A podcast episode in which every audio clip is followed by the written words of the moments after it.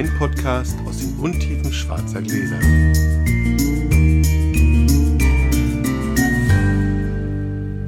Hallo Sascha. Hallo Felix. Unseren Hörern können wir auch schon frohes neues Jahr wünschen. Frohes neues Jahr. Frohes neues Ich Jahr. hoffe, ihr seid gut reingerutscht. Wir rutschen erst noch, denn Ja. wir produzieren eine Folge vor, weil ich ja im Januar keinen Alkohol trinke. Und äh, wir wollen nur noch eine alkoholfreie Folge machen, weil das immer so wenig Leute hören.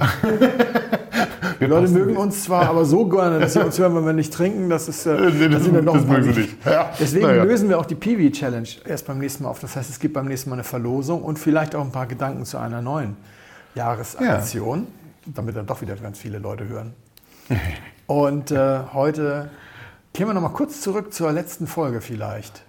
Ja. Äh, der Wein ist, also de- dein Wein, der Rotwein, der äh, Jamais, ist ein bisschen ruhiger geworden. Ja. Aber er ist nicht so viel besser geworden. Er war gut. Aber er war, also, er war gut. Jahrgangsgeschuldet, würde ich sagen. Also das ist nochmal... Vielleicht auch jahrgangsgeschuldet. Ich habe aber für mich so ein bisschen Schlussfolgerung Ah, gezogen. jetzt bin ich gespannt. Und äh, vielleicht auch für unsere Hörer. Weil Rôtie ist ja nun echt eine Ecke, bei der, glaube ich, viele Leute so dieses, was dieses Ziepen haben, sie denken, sie verpassen was, man muss mal. Weißt du, so dieses, ah, ich habe noch nicht, und, kennst du das? Oder wenn du so eine Angst hast, das gleiche Gefühl, wie wenn man denkt, man verpasst gleich einen Bus oder sowas. Ja? Also diese, dieses leichte Gefühl der, der Dringlichkeit. Und ich habe ja die Côte Rôtie erst mit dir so richtig erkundet. Davor hatte ich ein, zwei Mal Sachen im Glas. Und ich würde sagen, nachdem wir jetzt das auch noch hatten, das fehlte mir so ein bisschen, jeder, der sagt, ich trinke eigentlich lieber Weißwein als Rotwein, sollte die Côte Rôtie mal ausprobieren, weil das eben sehr über die Struktur kommende Weine sind, sehr über, die, über, die, über den Zug auch Ja, kommende ja. Weine sind. Und ich glaube, das ist für die Leute sehr spannend. Und es ist auf jeden Fall klar, die Côte Rôtie ist kein Gebiet, in dem man Schnäppchen machen kann. Es ist einfach nicht wirklich, nicht wirklich drin. Es fängt bei 30 Euro an und das ist auch das einzige Manko, was ich jetzt habe. Ich habe noch nichts für 30 Euro getrunken, weil ich immer mit Sascha trinke. Du kommst ja immer nur mit den. Mit Aber das ist größeren. ja gar nicht so einfach da. Ich sag dann nachher noch was. Ich, äh, Ja, aber ich habe jetzt tatsächlich ist- mal geguckt. Es gibt so bestimmt ein halbes Dutzend Erzeuger, von denen du jetzt für 30 Euro deren Côte Rôtie aus den letzten drei Jahrgängen Ja, flüssig nee, kriegen kannst in Deutschland. Die haben wir alle noch nicht im Glas gehabt. Genau, ich sag nochmal was Ja, sag dazu. doch. Das, nee, nee, ich mache ich mir nochmal in, mein, Ah ja, in du meiner, bist- in meiner, In in meiner Session anhängenden. Geschichte, so, in meiner okay. anhängenden Geschichte mache ich noch was zu. Also wenn ich dir jetzt was wegnehme, sag Bescheid. Nee, nee, alles gut, das passt immer. Also das fehlt mir noch. Aber ansonsten, es sind nur 260 Hektar und es sind äh, keine 2 Millionen Flaschen und entsprechend, das ist nicht so schwer zu vermarkten. Es war Robert Parkers Lieblingsgebiet und wir haben schon mal kurz darüber gesprochen, dass es diesen kleinen ja, Seitenhieb sozusagen gibt in Jancis Robinsons Weinatlas, weil Hugh Johnson und Jancis Robinson waren nicht die größten Parker-Fans. Es gab mal einen sehr offenen und sehr laut ausgetragenen Streit zwischen Frau Robinson und Herrn Parker. Und die kommen immer so, ja, das ist alles ein bisschen rustikal. So nach dem Motto, wenn es des Großmeisters Lieblingsgebiet ist, dann geben wir immer so mal klein einen mit, weil es war ja auch bekannt, dass, dass Parker nicht so der riesen Burgund-Fan war. Und ich würde jetzt, nachdem ich die Sachen, ein paar Sachen getrunken habe, sagen, es gibt immer wieder mal Weine, die diese These stützen. Den aus der letzten Woche würde ich so ein bisschen mit dazu zählen, aber da sagst du natürlich zu Recht, müsste man mehrere Jahrgänge trinken. Was ich aber auf jeden Fall für mich festgestellt habe, ist, es lohnt sich, sich einfach mal den einfachen Gigal Brüne Blonde zu kaufen. Ja. Der kostet so um die 40 bis 45 Euro und ist auch gut erhältlich, frei verfügbar bei Online-Händlern, die kein Porto nehmen Ja, etc. ja. Und es macht dann aus meiner Sicht auch viel Sinn, sich einfach den Chateau d'Ampuy dazu zu besorgen, weil das, Das auch wir so schon mal, eine das sichere genau. Bank Eine sichere Bank ist, ja, das finde ich auch. Und das, stimmt kostet also 75 bis 80, auch da in Deutschland die letzten drei, vier Jahrgänge immer erhältlich. Bei dem, was wir jetzt letzte, letzte Folge hatten, das ist ja wirklich pervers. Also da kosten der, die einfachen Terrassen, das ist ja die Basis, kostet 77 und den kann man auch kriegen. Alles andere kriegst du tatsächlich nicht. Ja, genau. Kriegst du nur bei Raritätenhändler und geht gleich auf 150 hoch. Ja, ja. Und äh, da denke ich dann, das kann man sich, wenn man sich dem Gebiet nähern will, erstmal komplett schenken. Mein Vorschlag wäre, wenn sich vier Leute zusammenfinden, jeder legt einen Fuffi auf den Tisch. Das ist schon ganz fein. Dann kaufst du dir so einen 30-Euro-Wein, den wir noch nicht hatten, einfach um mal zu gucken, ob es vielleicht doch auch leichter geht. Dann kaufst du dir äh, den Brüne Blanc und den Dampui und dann bleibt noch genügend Geld übrig für einen schönen Winzer-Champagner oder gehobenen Schaumwein anderer Herkunft zum Einstieg. Also vier Flaschen Wein für vier erwachsene Männer, kann ein schöner Abend werden. Und nur wenn du dann sagst, oh wow, das flasht mich aber total, dann legst du dich mal auf die Lauer, um mal so ein Lala zu Ja. finden. Ja, die Lalas sind, sagt man, auch sehr untypisch. Das fand ich auch, da muss ich noch kurz loswerden, weil ich habe es ja jetzt ein bisschen recherchiert, auch so ganz spannend. Diese Parkerisierung der, der, der Weinwelt, die startete wohl, so habe ich es verstanden, an der Côte Rôtie, weil, weil Parker diese Lala-Weine sehr mochte und die sind nicht so ganz typisch. Früher wurde bis zu 20 Prozent Weißwein reingemacht. Genau, ich, ich, ich, das, das mache ich nachher wirklich noch was dazu. Aber die Lala ist tatsächlich ganz interessant, weil, weil tatsächlich nur Lala Don, ja, Ja. der einzige, die einzige wirkliche richtige Lage ist. Das ist die einzige ähm, weltweit gehandelte Lage, da, wo noch mehrere drauf sitzen. Alles andere, der Lamolin- Lamolin und der ähm, Latour. Lottek. Das sind reine Guigal Ja. Eigenvermarktungen. Ja. Die gibt es quasi nicht.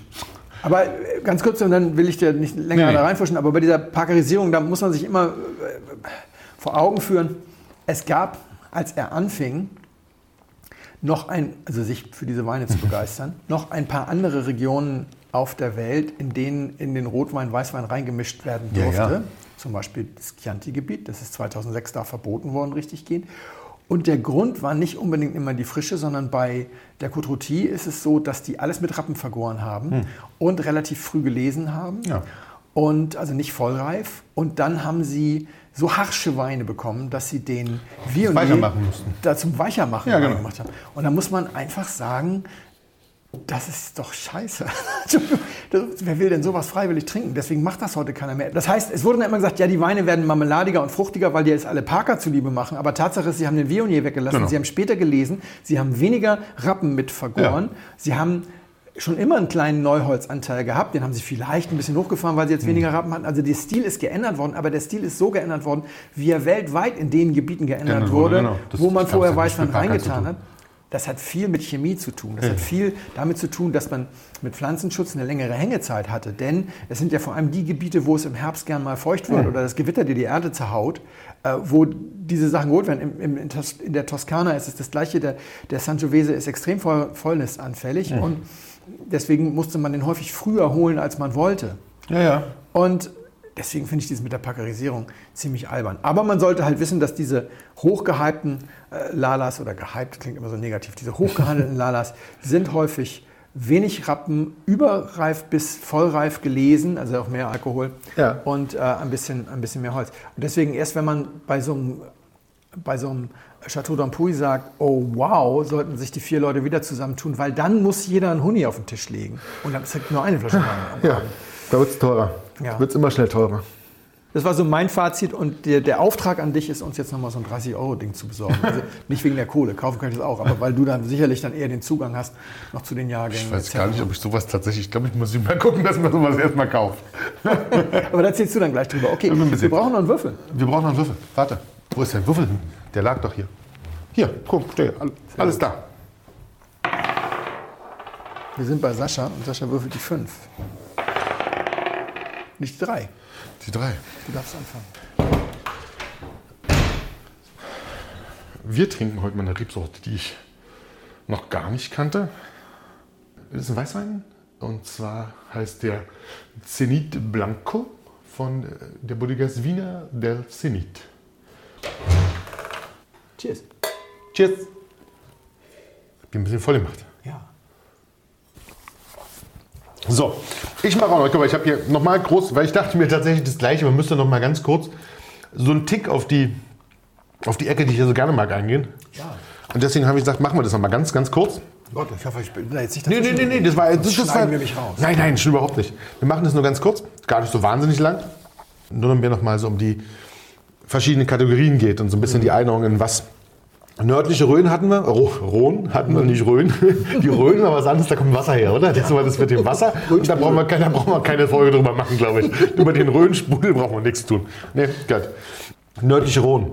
Unterteilen wir ja sozusagen in, na sagen wir mal, zwei Hauptkategorien, oder? In die Côte Rôtie Ja. und ins Hermitage. Ja. Das sind so die, wichtig, die wichtigsten Die berühmtesten. die berühmtesten Lagen. Ganz spannend fand ich tatsächlich auch, dass die Hermitage tatsächlich eine wirklich richtig berühmte Sache ist. Ja? Also eine richtig berühmte Lage, die schon ähm, ganz, ganz früh in den, warte mal, 1800 noch irgendwas. Das ist ganz kurz klugscheißern. Es sind beides keine Lagen, sind Ja, beides ja, ja, genau, hast du natürlich recht. Lagen sind es ja dann in dem Fall. Meal, die Meal ist eine Lage im Hermitage oder die Genau. La Landon im Côte-Rôti. Aber zum Beispiel im 18. Jahrhundert gibt es schon Belege ähm, über das Hermitage und Mhm. Das genauso berühmt war wie ähm, die Bordeaux-Sachen. Also Ja. das ist da, das galt schon immer zu, gehört schon mal zu den allergrößten Weinregionen der Welt tatsächlich. Ja. Allerdings im Hermitage, ganz spannend, das fand ich ganz lustig, mit 130 Hektar insgesamt Fläche, nicht erweiterbar, so groß wie Chateau Lafite. Das ist, sagen wir mal, da weiß man ungefähr, warum auch die Weine jetzt vielleicht einen Tick mehr kosten als normal. Gibt halt einfach nichts. Ich meine, wie viel macht Chateau Lafite da? 250.000 Flaschen Erstwein. Erstwein. Man ein bisschen mehr noch mit dem Zweitwein. Genau. Und dann kommt noch ein Drittwein. Da werden noch aller, allerletzte Trauben drin. Aller, allerletzte Traum. Nördliche Rhone. Raubrebsorte, hast du gesagt. Syrah, ganz wenig Viognier und noch viel weniger Massan Rosan. Die Côte unterteilt sich in zwei Stränge sozusagen. Ja, unterteilt wirklich durch, eigentlich durch so einen Weg. Haben wir schon mal erzählt. Haben wir schon mal so einen Weg, ja? Grün und blond. Grün- grün und blond. Angeblich war die eine Tochter. Blond, blond und die andere braun. Und du siehst an den Böden tatsächlich, dass die sich unterscheiden. Und die unterscheiden sich auch in der Struktur der Weine. Ja. Klar, Schiefer, Schiefer und dunkles Eisen und sowas auf der, auf der dunklen Seite und das andere ist ein bisschen viel mehr Kalk auf der hellen Seite. Trotzdem schmeißen fast alle alles zusammen. Zusammen, genau. Tatsächlich kam das auch erst durch diese Modernisierung, dass das jetzt in der Zwischenzeit aufgeteilt wird. Egal hat damit tatsächlich auch angefangen, die Sachen so einzuteilen. Wir haben aber auch in der Côte Rôtie, und das fand ich auch ganz spannend, die Grund-Côte Rôtie sind auch nur 100 Hektar. Die wurde dann, also deswegen ist es ja nicht so, also alles, was Grund-Côte Rôtie war, war immer nur 100 Hektar. Die wurden dann sehr umstritten erweitert auf diese 260. Aber die Grund äh, sind tatsächlich nur diese ganz kleine Parzelle um Ambrouille rum. Ja. Alles, was quasi dann höher dazu kam und sowas, ist gar nicht so. Deswegen bin ich mir gar nicht so sicher, ob wir wirklich tatsächlich reinen Rôtie aus der Urparzelle, aus diesen 100 Hektar, für 30 Euro bekommen würden. Da muss ich mal recherchieren, ob das tatsächlich so ist. Man muss ja dazu sagen, die Hälfte der Côte Rôtie gehört Gigal. Das heißt, er hat So selber, das heißt, in ja. seinen ist auch nicht nur Ur-Côte Rôtie drin. Das stimmt. Weil dann hat er noch diese Lala-Weine und in dem Brunet Blanc und ja, und dann hat er noch Chateau d'Ampuy, der ist tatsächlich rund um das Chateau, das er, das ja Marcel Gigal gekauft hat, ich glaube 1994, das ist heute der Hauptsitz Genau. des Weinguts. Und in diesem Basis Brunet Blanc ist natürlich dann alles drin. Ja, wodurch- Geht ja nicht, wenn es nur auch, 100 Auch sind, im Ambrouille ist alles drin tatsächlich. Aber dann nochmal selektiert. selektierter. Also da ist auch wirklich ziemlich viel drin. Die haben trotzdem relativ wenig äh, Regen da. Warte mal, die Côte Rôtie hat, oder insgesamt in der Nordrhone haben die im Jahr 840 mm. im Das ist wahnsinnig viel. Franken hat 500. Noch mehr. Die Franken verdursten uns. Ja, aber also Ribera del Duero hat 460. Ehrlich? Das ist ganz normal. Also 400, 500 ist normal. Es kommt aber im Sommer in Sturzbächen, in Und Gewittern. dann, naja, und dann deswegen läuft ist halt dieser- alles durch auch noch bei den Hängen ab. Deswegen Total. Hm. ist dieser Ermitage so wahnsinnig anzuschauen, weil die da so viele Trockenmauern und, Genau. und Bollwerke so eingezogen haben, damit nicht der ganze Hang wegrutscht. Genau, es rutscht, es sind immer weggerutscht, genau. Côte haben wir auch noch mal wirklich so ein paar Jungs, die man da ganz gut trinken kann. Da haben wir natürlich Gigal, Augier. Was du aber auch versuchen kannst, ist Fidal, äh, Fidal Fleury, gehört auch zu Gigal. Ja? Kriegt man auch manchmal ähm, ganz gute Sachen. Und die kleinen Sachen von René Rostaing, die sind auch noch nicht so teuer. Da kannst du auch mit den kleineren anfangen. Da bist du im Rôtie gut bedient, finde ich. Und dann ins Hermitage zu gehen, also ich finde, im Hermitage macht sich ja, macht sich ja noch, macht sich ja noch besser. Ich finde, die sind, was du beim Hermitage halt immer bedenken musst, die sind jung, echt nicht gut zu trinken. Da- Also noch, noch viel doller und noch viel schlimmer als sozusagen die, ähm, die, die Côte Rôties. Den ist so ein bisschen Alter auch, tut denen gut, ja, aber bei den Hermitages ist es noch schlimmer. Wenn sie älter werden, werden sie sehr, sehr viel feiner, aber die brauchen wirklich so 10, 15 Jahre. Also die größeren Gewächse, also so viele Unterschiede gibt es ja da nicht bei 100 Hektar und vier Hauptanbietern. Ja. Ja, vier Hauptanbieter für das ganze Hermitage. Da haben wir ähm, Jean-Louis Schaf, Chapoutier, Jaboulet und Delas. Natürlich gibt es noch so ein paar kleine drumherum. Ja.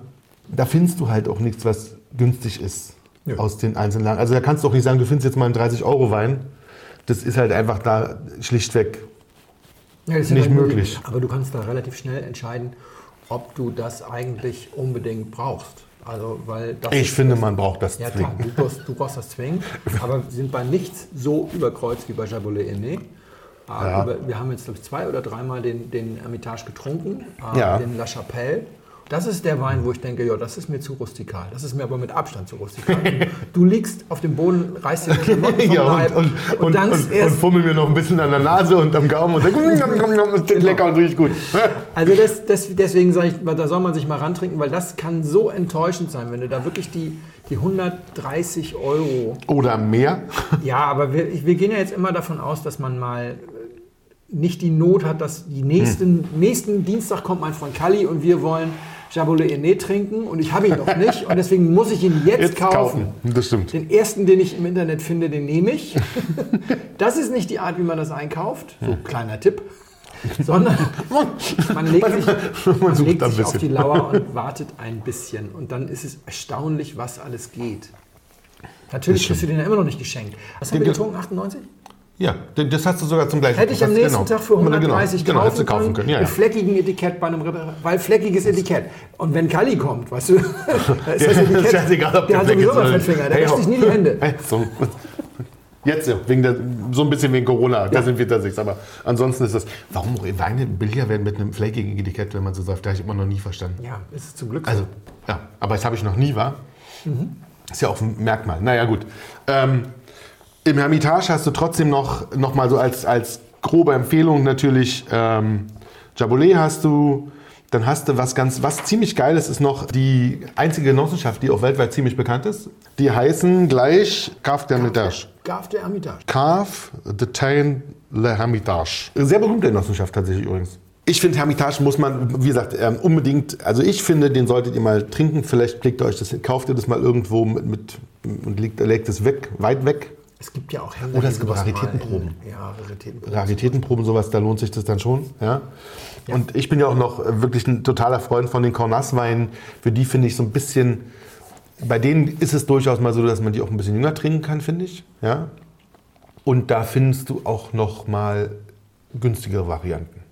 Das ist Tick. halber Weg Äh, zwischen genau. Hermitage. Wir, sind, wir springen jetzt nämlich gerade. Also, Wir springen, genau. Aber wir waren jetzt- wir haben d'Auty ist nördlichster Zipfel. Und Hermitage, Hermitage ist ist südlichster, südlichster Zipfel der Nordrhône oder nördlichster Zipfel der Südrhône, je Genau. nachdem, wie man fragt. St. Joseph sind, äh, strecken sich über 50 Kilometer, also die Lage St. Joseph, nicht die Lage, Entschuldigung, die, Die Appellation. die Appellation St. Joseph, das sind dann schon irgendwie 1000 Hektar, die man da auch tatsächlich schön abfahren kann. Und eigentlich fährt man immer durch, wenn man durch Frankreich unten nach Avion fährt oder irgendwann an die Küste, fährt man da eigentlich immer durch. Deswegen kennen die so viele Reisende. Da kann man auch vor Ort sehr günstig trinken, ja, bei diesen ganzen kleinen Läden, die es da irgendwo gibt, wo man dann immer mal probieren kann, wo man dann auch mal einen gealterten Hermitage irgendwo in einem Restaurant kriegt für einen Fehrentaler. für einen sehr fairen Taler, ja. Jetzt mache ich noch meine Lieblinge aus, dem- aus dem Cornas. Ähm, August Klapp. Muss man unbedingt, ja. Aber auch Geld. Thierry Allemand kostet noch mehr Geld, leider. Sollte man mal zwingend mal, zwingend mal probiert haben.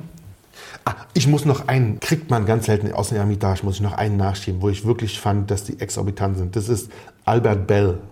Macht aus dem Hermitage nur ein winzig kleines, eine winzig kleine Produktion. Wenn man da mal alte Hermitage kriegt, die man hinterhergeschmissen kriegt, weil den Typen keiner kennt. Also keine Sau kennt Bell. Das verrate ich jetzt ja. Naja, ist auch egal.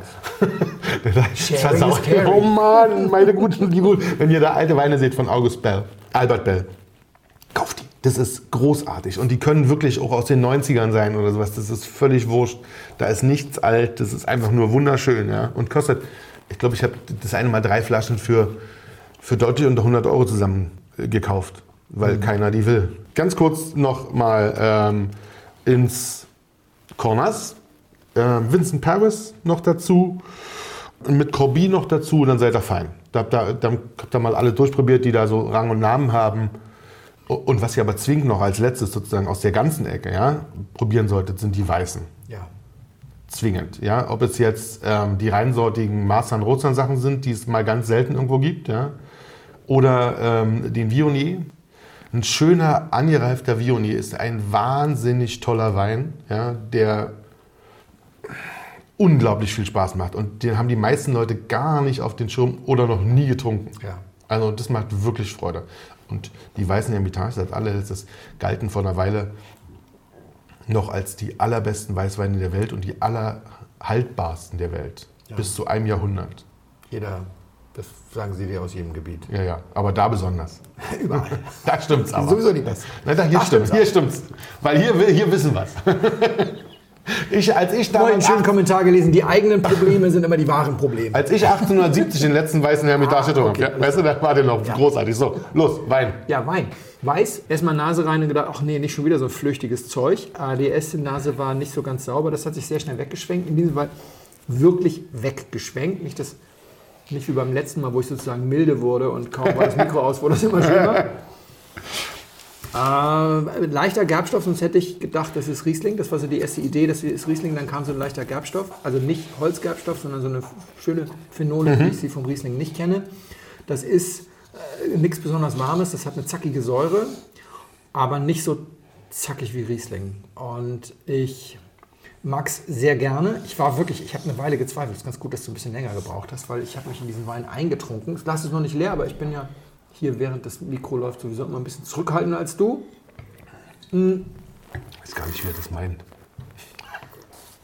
Das ist kompakt Ja, und das hat Zug, Ja. hat auch Trinkfluss, ist nichts ganz Großes, finde ich, sondern ist, oder wenn es was ganz Großes ist, trinken wir es zu jung. Aber ich würde denken, das ist nichts ganz Großes, das ist so. Ah, machen wir erstmal kurz zu, zu Ende, wie es mir gefällt. Es hat eine schöne Länge. In der Länge wird es ein bisschen herb, ein bisschen bitter, ein bisschen spröde, auf eine Art und Weise, die ich sehr mag. Das heißt, mit anderen Worten, die Frucht ist fertig, wenn der Rest des Weins noch nicht fertig ist am Gaumen. Und das macht Lust auf den nächsten Schluck. Ist deswegen für mich aber auch ein klassischer Essensbegleiter. Ich glaube, dass wir. das geht gut, das glaube ich auch. Also den kannst du sehr schön dazu. Der, der steht, glaube ich, zum Essen super. Ich würde ihn für nicht besonders alt halten, weil er eigentlich gar keine großen Alterungstöne hat. Ich würde ihn für irgendwo aus Mitteleuropa halten. Und, oder? Warte mal, lass mal kurz überlegen. Doch, ich glaube schon. Er hat so eine gewisse Würze. Für, dafür verbietet sich für mich Riesling, da verbietet sich für mich Weißburgunder. Und für Chardonnay hat er 0,0 Zitrus. Also wenigstens in der, wenn es Chardonnay wäre, nicht typisch. Das stimmt. Ja, das ist erstmal so der, der erste Eindruck. Lass mich mal überlegen, ob mir da irgendwas einfällt dazu. Ich glaube nicht. Oder ich, an. nee, nee, ich glaube nicht. 80 bis 100 Jahre alte Reben. Kommt aus Spanien. oh, interessant. Gibt 2050 Flaschen. Und ist ein reinsortiger Doña Branca. Okay. Blanca. Doña Blanca. D- Synonym ist äh, Donna Branca, aber in dem Fall Don, Doña, Don, Doña Doña Blanca. Ich fand ich lustig, weil ich es noch nie getrunken habe. Ich hatte mir, auch nicht. hatte mir zwei, oh, haben wir was, oh, was auf deiner das ist- 100er Liste gleich nochmal dazu. Das ist bei mir ja nicht so häufig, bei dir ist es dann schon eher seltener, dass da was dazu kommt. Ähm, ich hatte mir auch zwei Flaschen äh, gekauft, um das zu probieren und habe die erste Flasche auch tatsächlich relativ zügig ähm, getrunken. Das war, das war wirklich so dieses, also un, ohne unglaublich viel zu wollen, fand ich es sehr, sehr trinkbar und sehr, sehr, sehr angenehm. Ist jetzt auch nicht geschenkt für so einen Weißwein. Was denn? 30 Euro kostet es. Okay, das ist gerade für Spanien sehr viel. Castilla León. Welches Jahr ist es? Äh, 19, ganz frisch. 19. Heißt Zenit Blanca, Blanco und von der Bodegas Zenit. Okay. Ich fand den ganz spannend. Schön. So und mal gar nicht Sehr so, schön. gar nicht so Vielen meins normalerweise.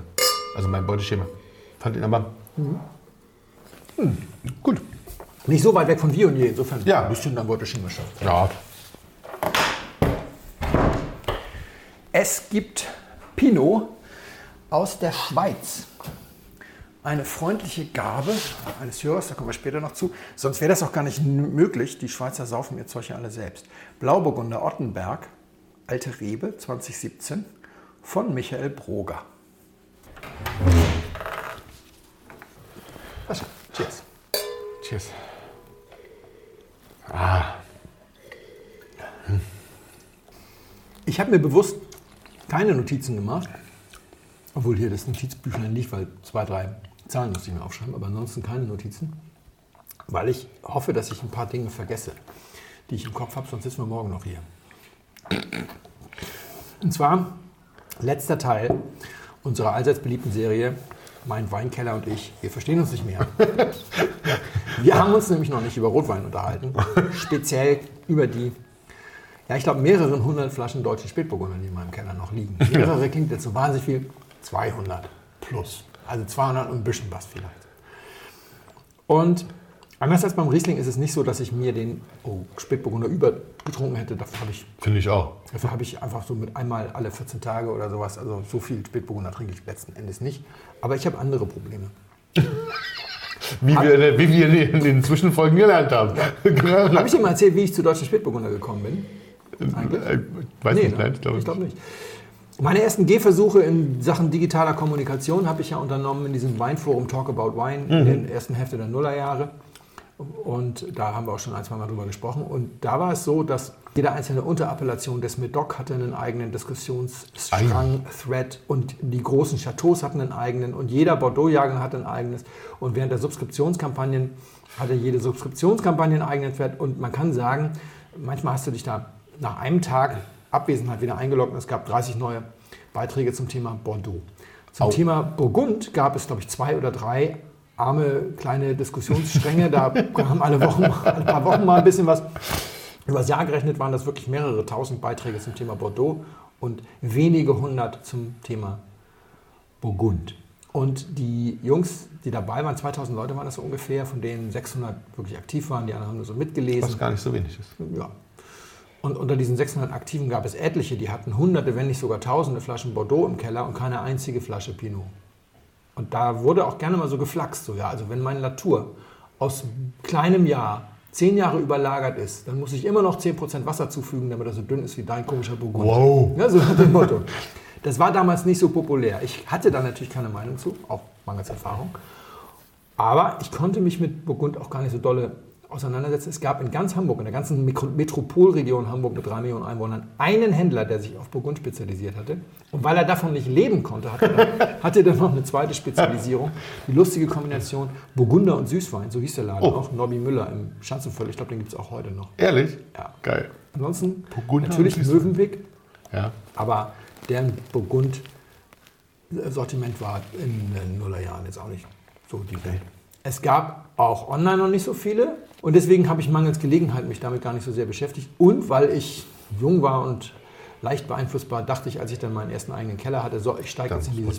Bordeaux-Thema ein und dann habe ich mir für meine erste ernsthafte Subskriptionskampagne 2003 und 2004 habe ich geübt und ja, das, das war wirklich sinnvoll. 2003 nur Cru Bourgeois, nichts über 18 Euro. 2004 so ein paar klassifizierte Gewächse mit rein. Und 2005 wollte ich dann richtig einsteigen und hatte mir, weil ich das gerade konnte, durch den Verkauf von Aktienoptionen ein kleines Budget von 6.000 Euro. Also, nein, kleines. Ein großes Budget von 6.000 Euro. Nein, nein, lass, komm, wir lassen, das, wir, lassen, wir lassen das genau so stehen. Es war damals, es, es ging mir ja sehr gut, also insofern. Und dann habe ich angefangen zu subskribieren und die Preise 2005, also in der Explodiert mir. explodierten, das kannst du dir gar nicht Ja. vorstellen. Ich hatte gedacht, ich würde so eine gemischte Kiste Premier Grand Cru's mit reinnehmen. Da waren die 2002er, hatten 129 Euro oder so gekostet und dann waren die höher gegangen. Ich hatte so mit sowas wie 250 gerechnet oder sowas und dachte, na gut, dann gehen da vielleicht die Hälfte des Budgets in so eine, so eine Kiste und dann kannst du immer noch ein bisschen was machen. Und am Ende hatte ich dann nicht alles verbuddelt, in, sondern hatte dann dreieinhalb oder 4.000 Euro ausgegeben und hatte drei, vier Weine, die man kannte. Flaschen, nicht Kisten. Ja, weil, weil Mouton und Co. gingen auf über 500 hoch. Und ich habe dann gehabt zwei Flaschen Smith Haute Lafitte und eine Flasche Leoville Pofferet. Gab ein paar mehr Leoville Bartons, aber das ist auch schon dritte Liga. Zu dem Zeitpunkt war ich bereit, 500 Euro im Monat dafür auszugeben, mich durchs Bordelais zu fräsen. Und nach den 2005er Jahrgangspreissteigerungen hätte ich dafür bekommen, einmal im Monat ein zweitplatziertes Gewächs sozusagen, also so ein Super Second wie Palmer oder Bichon Comtesse. Hätte ich nur einmal im Jahr ein Premier Grand Cru trinken wollen, hätte ich quasi einmal im Monat noch irgendwas halbwegs Bekanntes getrunken und die Rest der Zeit nur Cru, Cru Bourgeois. Sonst wäre ich mit den 500 gar nicht hingekommen.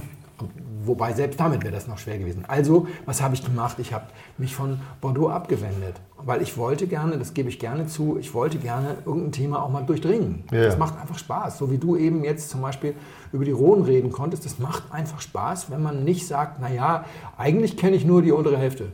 Ja. Oder im Falle Bordelais dann die untere, das untere Drittel. Und deutscher Spätburgunder war gerade heißer Scheiß, auf gut Deutsch. Ja. Es, war, es ging gerade los. Ich glaube, so eine Initialzündung war immer noch so ein Wettbewerbsgewinn von Knipser Mit dem Kirschgarten 2003 haben wir, glaube ich, schon ein, zwei Mal drüber gesprochen. Mehr und mehr passierte es, dass deutsche Spätburgunder auch reüssieren konnten. Und ich hatte deutsch-affine Weinfreunde Ja. und hatte durch die sehr früh etliche deutsche Spätburgunder Probiert. probiert, Jahrgang 3 und 4 und fand das ganz gut. Und dann Ja. dachte ich, steige ich da doch mal ein. Also es war tatsächlich so eine Mischung aus, aus echter Liebe und auch Leck mich am Arsch. Berechnung und leck mich am Arsch Bordeaux und alles so. Ja, okay. und dieser, ne, also ist ja so, ich bin ja nicht so früh zum Wein gekommen und deswegen habe ich die Tatsache, dass ich heute beruflich über Wein kommunizieren darf, habe ich auch der Tatsache zu verdanken, dass ich mich da ein bisschen reingefräst habe Ja, klar. und noch ein bisschen Geld in die Hand genommen habe. Und das hat mir dann aber bei deutschen Spätburgunder, da reichten 500 Euro, aber sowas von dicke. Aber da hast du richtig viel gekriegt. Ja, Also derzeit ja noch. ich habe mal aufgeschrieben, weil das, ist, das habe ich doch mal aufgeschrieben. Ich habe dann, also den Jahrgang 05 habe ich dann ein bisschen Ja. größer eingekauft. Damals hat Molitor, der große, 65 gekostet und das war eine skandalöse Preissteigerung Ja. von 50 im Vorjahr. 2004 hatte ich nämlich auch. Aber ansonsten die großen von Franz Keller 35, Huber hatte ich mir Sommerhalde R für 36, Wildenstein Oh. R für 58, Fürst Grafenberg 23, Echt? Adenauer Gärkammer 55, Kuhn Kirschgarten 20. Der einzige, der schon gut dabei war, war Becker mit dem Pinot Noir 96 Euro. Ja. Da haben wir 100 immer als Schmerzgrenze gesetzt. Christmanns Idig 40. Und dann habe ich von 2007 bis 2011, also die Jahrgänge 5 bis 9, habe ich wirklich reichlich eingekauft Ja. und davon liegt teilweise immer noch was da. Ich habe gerade neulich so den, den Fünfer Becker getrunken äh, mit, mit Damian, ein wunderbarer Wein. Und 9 kostete Becker dann 110. Da bin ich mal über meinen Schatten gesprungen, Mhm. habe ich mal zwei. Aber zum Beispiel witzigerweise die Gärkammer von Adenauer kostete immer noch 55. Genau Oh, gesagt. Idig war rauf auf 43. Knipser war noch unter 40. Huber hat er auch angezogen. Da habe ich mir keinen Wildenstein gekauft, habe ich gesehen. Sondern nur ein Schlossberg für 55. Ja. Also das war, du konntest mit Noch sehr gute Weine für sehr anständiges Geld. Ja, du musstest auch keine 5000 Euro ausgeben Jahr, um da wirklich alles zu kriegen, was du wolltest. Und was mir die Weine, glaube ich, auch so nahe gebracht hat, war, dass die deutschen Winzer damals, das ist jetzt meine Theorie, die ist durch nichts faktisch untermauert, aber die ist auch nicht so wahnsinnig komplex und schwer drauf zu kommen. Die deutschen Winzer hatten damals das Problem, dass es ja hieß, Deutschland ist kein Rotweinland. In Deutschland äh, wird alles dünn und sauer, du kannst in Deutschland keinen gescheiten Rotwein machen. Deswegen konnten sie ihre Spätburgunder gar nicht so sehr an einem burgundischen Vorbild ausrichten, also ganz früh lesen und dann eventuell noch chaptalisieren, sondern sie brauchten Sonne in Flaschen, sonst hätte das keiner gekauft. Ja. Sie haben die Sachen etwas reifer gelesen als im Burgund. Sie hatten von Natur aus gerne 13 Alk, Knipse auch gerne mal 14 oder 2006 glaube ich sogar 14,5 und haben einen, finde ich, recht eigenständigen, aber sehr schönen Stil geprägt. Und dieser Stil war international auch durchaus konkurrenzfähig. Denn nachdem ich dann mich eine Weile mit dem Burgund beschäftigt habe, habe ich einfach eine Sache jetzt verinnerlicht bezüglich des Burgunds, die mich eigentlich immer noch fassungslos macht. Also damals haben die Leute in Deutschland sich für Burgunder nicht interessiert. Weder für die Deutschen noch für die Internationalen. Es fing dann an mit den Deutschen. 20 Jahre später sitze ich dann, oder 15 Jahre später sitze ich dann hier dieses letztes Jahr in, in, bei den Winzern Sommerach, Ja. im Winzerverein, in diesem tollen Garten. Und wir hatten Exkursion Best of Gold und die spendieren uns 20, Mon äh, 20 Stunden geschmortes, gesmoktes Rind und machen dazu ihren besten Spätburgunder auf. Und die Berliner sitzen an einem Tisch und Rainer Balzerowiak, ein Kollege, sagt, oh, das ist so ein typisch überholztes Blockbuster-Teil. Das ist furchtbar, sowas braucht kein Mensch und da sollten die Deutschen doch lieber den Leuten im Burgund das Burgunder machen überlassen. Anja Ja. Schröder, Weinhändlerin, meine Co-Moderatorin Webweinschule sitzt auch dabei und sagt, mein lieber Rainer, das ist genau das, was ich brauche, wenn, und das passiert verdammt oft, jemand in meinen Laden kommt und sagt, ich hasse Spätburgunder, ich, ich will mit Spätburgunder nichts zu tun haben. Wenn ich ihm dann sowas einschenke, dann kommt regelmäßig als Antwort, oh, vielleicht werde ich doch noch zum Spätburgunder-Trinker. Und ich sage leider nicht, weil ich eine feige Sau bin, wisst ihr was, ich finde das ganz gut. ich mache das ziemlich gerne. Ja, Aber es ist der Dach. ich habe es mir gedacht. Und getrunken. Und ich habe auch in meiner Zeit, in der ich für den Gummio die A verkostet habe, regelmäßig die Daganova und äh, Winzergenossenschaft Meisters Altena, die dicken Brummer von denen, in den Keller gelegt, die Konterflaschen. Das ist äh, Das war aber alles immer Pinot, gut. Pinot Trinkmarmelade, aber mit viel war Holz, immer, ja, aber total, ich Ja, mag, ich mag ja, das so- gern. genau. Wir haben viel zu wenig Leute, die Eier zeigen, was das angeht. Ich habe Hm. neulich Markus Schmachtenberger getroffen bei so einer kleinen Verkostung. Da hatten wir seinen, ich glaube, es war Markus, nicht, dass ich ihm jetzt das andichte. Winzer aus Franken, Ethos-Gruppe. Und wir hatten nur kurze Zeit für so drei Weine. Das war so ein Speed-Dating. Und er kam mit seinem Pinot Gutswein und der hatte Bums und Röstung und Holz und, und Gerbstoff und Alkohol und viel Frucht. Und er sagte, so mag ich Pinot. Ich mag dieses dünne Zeugs nicht. Ich will, mein, mein Pinot soll, soll echt ein bisschen Durchschlagskraft haben. Ich mag das gerne so und dann mache ich das auch so. Wir haben viel zu wenig Winzer, die sich trauen, das Ja. zu sagen. Ja. Stattdessen schielen sie jetzt alle ins Burgund. Aber nochmal zurück zum Burgund. Ja. Das Judgment of Paris kennst du ja, Ja. So, wo die, wo die äh, amerikanischen Cabernets, die, die Bordeaux, das Fürchten gelernt haben. Kennst du auch das Judgment of Straßburg, wo französische Pinots irgendwie der ganzen Welt, äh, Chianti und Co., die Rücklichter gezeigt haben? Nee, gab's auch nicht. Pinot ist die einzige Rebsorte auf der Welt, die in jedem Weinwettbewerb immer in einer eigenen Kategorie antritt. Die müssen nie gegen andere antreten, weil die in Blindverkostung sonst immer abschmieren würden. Das kannst du dir nicht vorstellen. Sogar der Riesling tritt in den meisten deutschen Weinwettbewerben gegen Weißburgunder und Co. an oder so, obwohl er sehr eigen ist. Natürlich gibt es Kategorien wie Bouquetsorten und so weiter und so weiter. Natürlich werden Sachen gruppiert.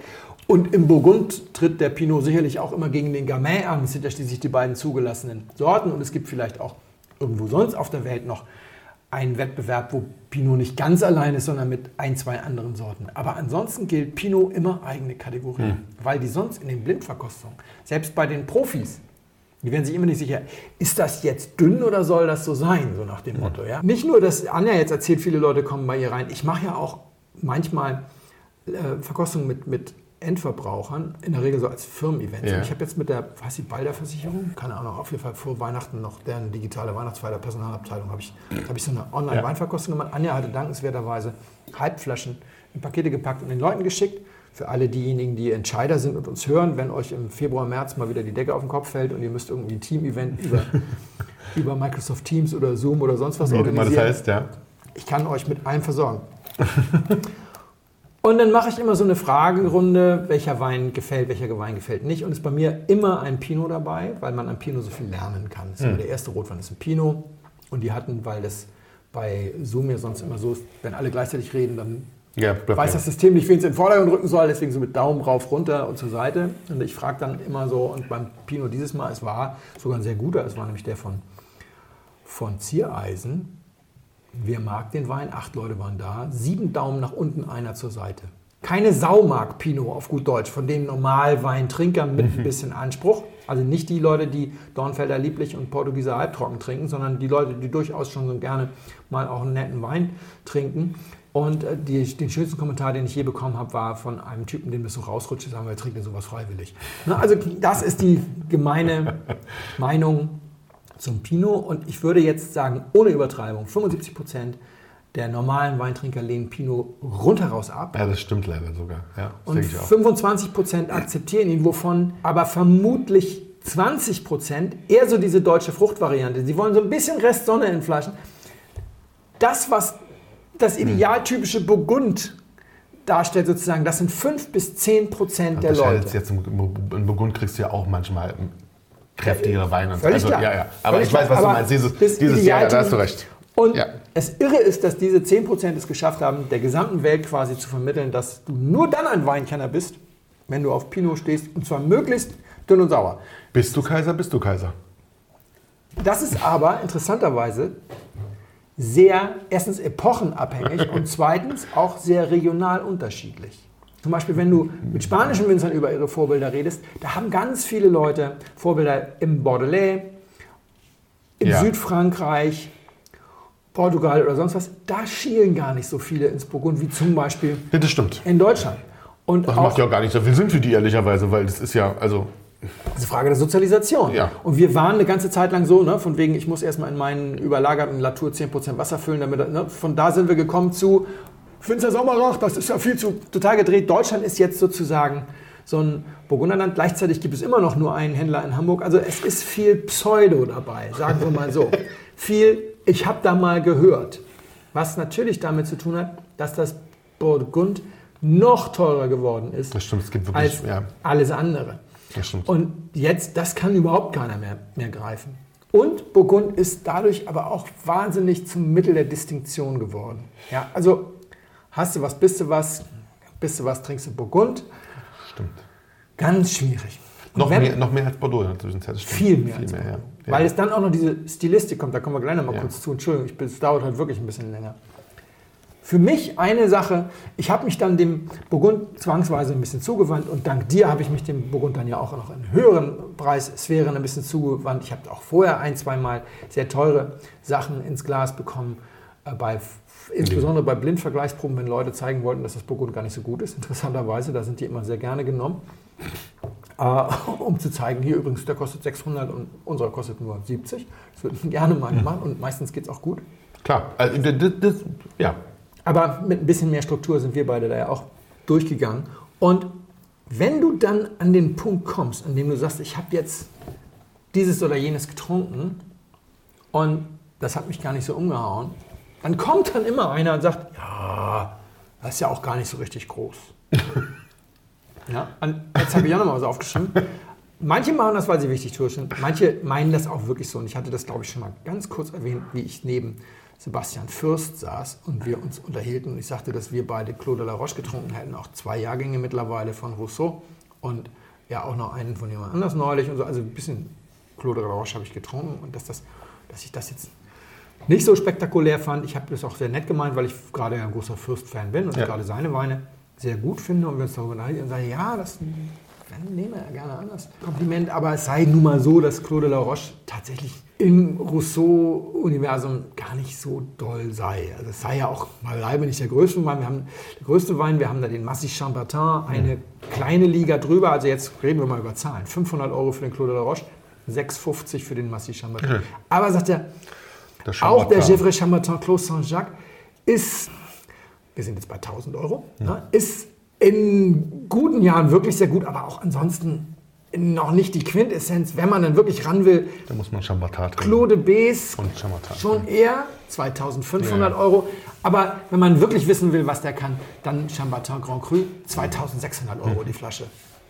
Er hatte damals ja auch gesagt, und denken Sie bitte nicht, dass wir ständig irgendwie sowas aufmachen und so. Und sowas geht auch manchmal über Tausch und so weiter. Ja. Also, aber für ihn ist es ja auch Fortbildung. Und ich weiß eines ganz genau, wenn ich jetzt wiederkommen würde und sagen würde, ich habe Chambertin Grand Cru für 2,6 getrunken und ich fand das nicht so gut, dann würde Leute sagen, die echte Quintessenz des Burgund hast du erst, wenn du Domaine Romani Conti DRC. Ja, Jetzt sind wir bei, habe ich auch noch mal kurz nachgeguckt. 13.000 oder mehr. Genau, wir sind jetzt bei 33.000 für den aktuellen in der Subs.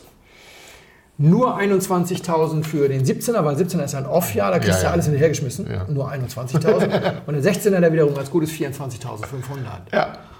Ja, genau. Aber ich war jetzt in anderen, Jahren, in anderen Gebieten unterwegs, um zu wissen, nein, natürlich gibt es nicht diesen einen Wein, der das alles neu definiert. Das gibt es tatsächlich eigentlich nirgendwo. Also wir haben zwar gerade behauptet, dass das jetzt mit dem Silex so gewesen wäre, aber da geht es ja um Machart. Da geht es ja, ne, und die Machart ist es ja angeblich gerade nicht bei DRC, sondern das Terroir und, und so weiter. Also ich denke eher nicht.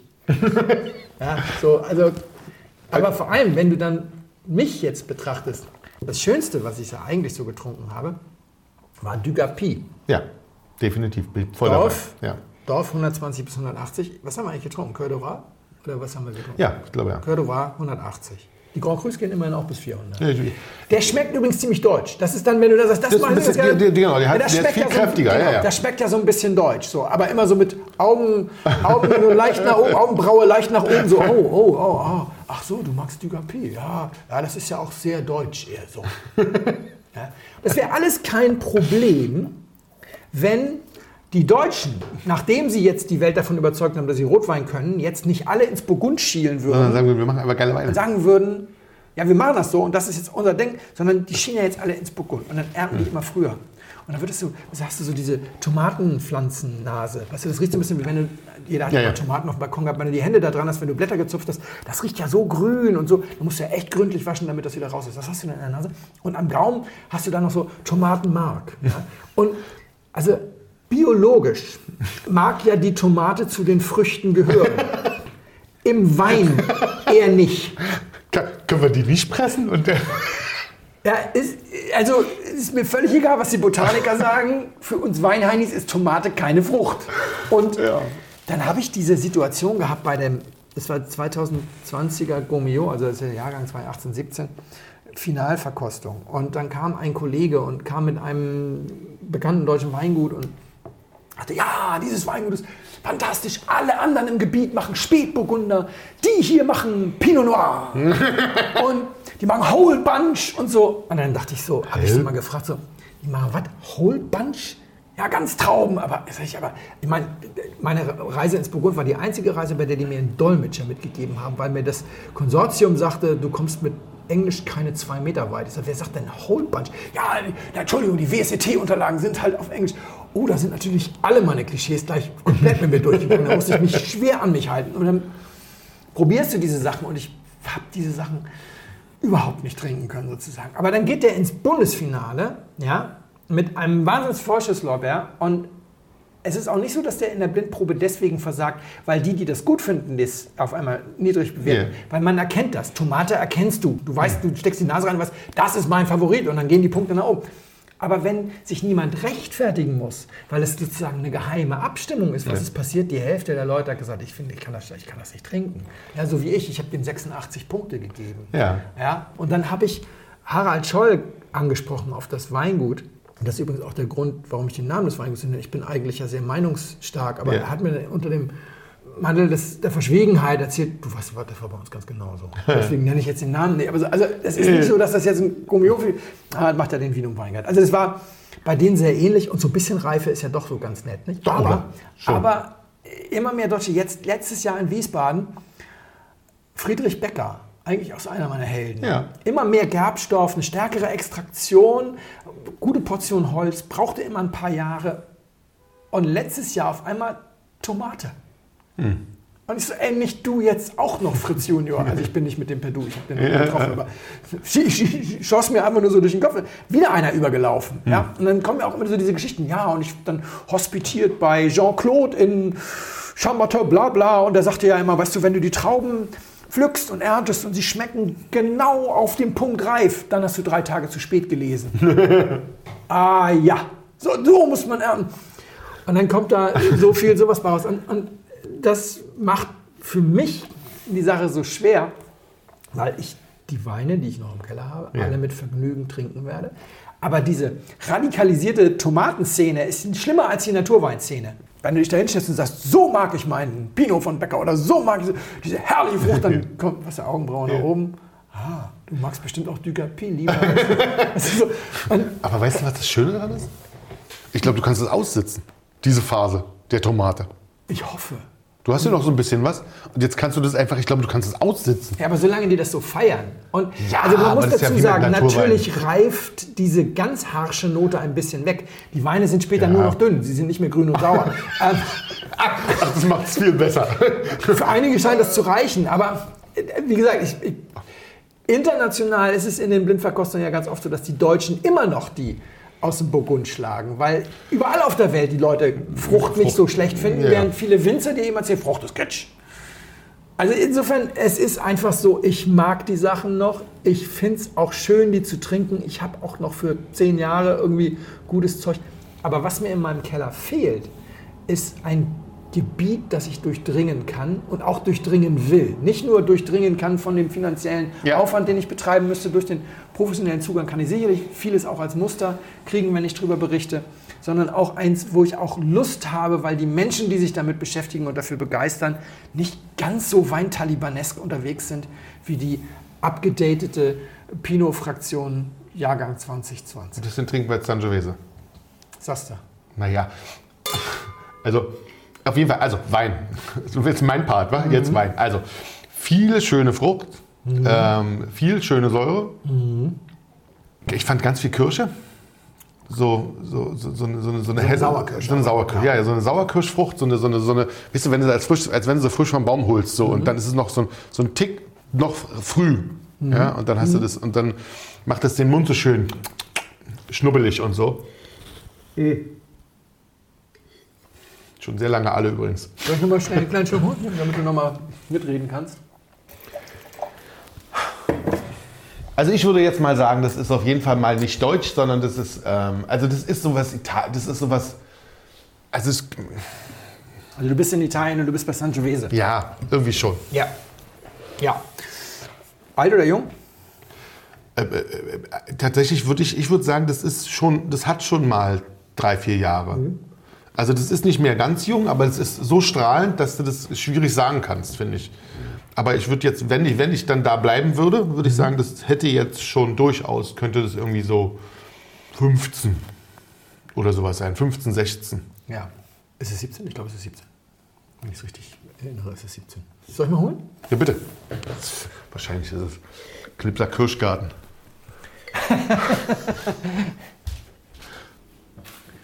Ja, mit dieser Bemerkung, wahrscheinlich ist es Knipser Kirschgarten, leitest du ganz gut über zu dem eigentlichen Problem, das ich mit Spätburgunder habe. Damit, bevor die Leute jetzt denken, es geht mir immer nur um irgendwelche Menschen und sich darum, sich auszutauschen und so weiter. Aber erstmal zum Probieren. Also, Alte Rebe 2017 Blauburgunder, Ottenberg. AOC Thurgau. Also sind wir Ah, ja, ja. in der Schweiz. Aber das ist ja nicht weit weg von Italien. Stimmt. Na, so, so. So, so argumentiert haut oder? Ja, gut, da musst du noch eine kleine, kleine Ecke gehen. Kurz zum Wein. Erstmal ganz herzlichen Dank an Christian aus der Schweiz. Christian hat mir ein sehr großzügiges Weinpaket geschickt. Als Dankeschön für den Blindflug. Gar nicht unbedingt, weil er wollte, dass wir irgendwas machen, aber ich dachte, wenn da schon drei Pinots dabei sind, dann nehmen wir doch einen rein. Das ist also ein Gutswein von Broga. Und Broga war lange bei Schlossgut Bachtobel, da ist er ausgebildet. Das ist, eine, das ist ein Name in der Schweiz. Wir kennen das ja alles nicht, weil das Nee. die Schweiz alles nie verlässt. Genau, bleibt alles da. Genau. Und äh, es war jetzt so, dass also der Kollege Michael Broger hat seine ersten Sporen verdient im Schlossgut Bachtobel. Zudem es eine dramatische Geschichte gibt. Er war, glaube ich, auch einer der ersten, der jetzt in der letzten Ernte da eingesprungen ist und das alles gemacht haben, weil sich der Besitzer von Bach, Schlossgut Bachtobel das Leben genommen hat. Und das war so eine, so eine rührende Geschichte, wo quasi alle im Dorf einfach gesagt haben, machen wir das alles noch mit. Und er war irgendwie der Erste, der da auf dem, auf dem Trecker saß. Nachdem er von Bachtobel weg war, ist er kurz, oder ist er dann Wanderjahre in Neuseeland und 2002 hat er dieses eigene Gut am Ottenberg gekauft. Das ist ein Gutswein, der kostet 29 Franken. Die Schweizer haben ihre Preise. Der, Also gut, wenn es das schon mal anständig.